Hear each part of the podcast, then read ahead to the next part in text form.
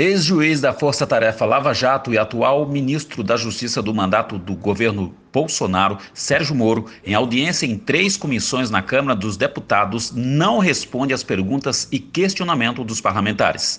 Portanto, não esclarece de nenhuma forma os diálogos publicados pelo site Intercept Brasil, que indicam a atuação conjunta do então juiz com membros do Ministério Público.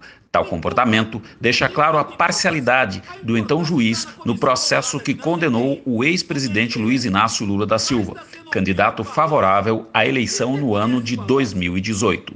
Carlos Galdino, para a Rádio Cantareira FM.